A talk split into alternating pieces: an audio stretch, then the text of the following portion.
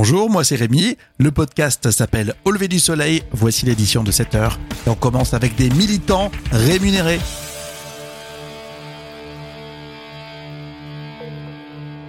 Au lever du soleil avec Rémi. Ah oui, ça accroche un petit peu. Hein. Effectivement, des militants qui se font rémunérer. Alors pour comprendre, nous allons à Nice.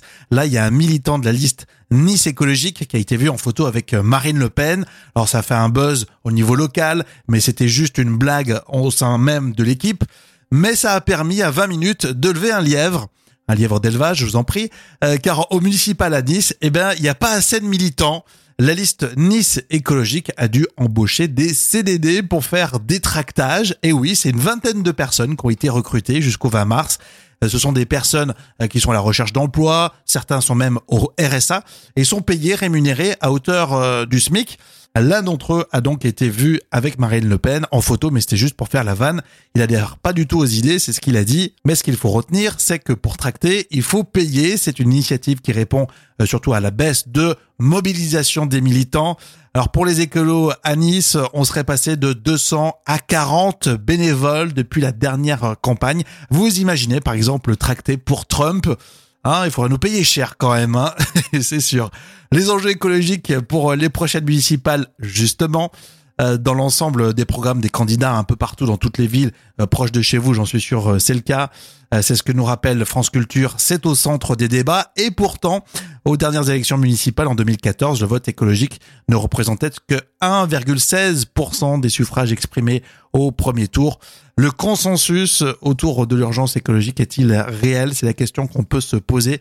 C'est un peu comme quand on dit qu'on regarde tous Arte, mais au final, on est sur l'amour et dans le pré. Hein. Pas de désamour dans le pré au salon de l'agriculture, même si le salon a fermé un peu plus tôt à cause du coronavirus.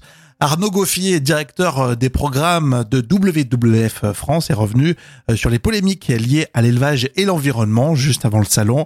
La question avec le magazine Challenge, euh, faut-il éradiquer l'élevage français pour favoriser l'écologie? Non. Les herbivores, par exemple, valorisent les prairies que nul être vivant ne peut consommer. Cette herbe, ils la transforment en lait et en viande. Alors ouf, on va pas être embauché pour brouter de l'herbe. Mais au fait, vous connaissez vous la différence entre un steak haché de 5% de matière grasse et 15% de matière grasse? Eh bien 60 millions de consommateurs ont étudié 29 steaks hachés frais et surgelés. Ah, bonne nouvelle. Alors, afin d'obtenir en fait euh, des steaks de 5% ou 15% de matière grasse, l'industriel mélange différents morceaux de muscles qui sont naturellement plus ou moins gras.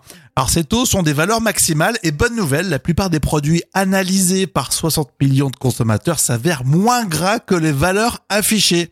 Alors ainsi, les références à 15% de matière grasse, en réalité, ne comptent que 8,7% de matière grasse. Pour les steaks de 5%, c'est en réalité 3% de matière grasse. Voyez, par exemple, dans ce podcast, on vous dit que c'est 3 minutes à peu près et souvent on dépasse 4, 5 minutes de vanne bien grasse. Vous voyez Donc c'est intéressant et c'est à lire dans 60 millions de consommateurs.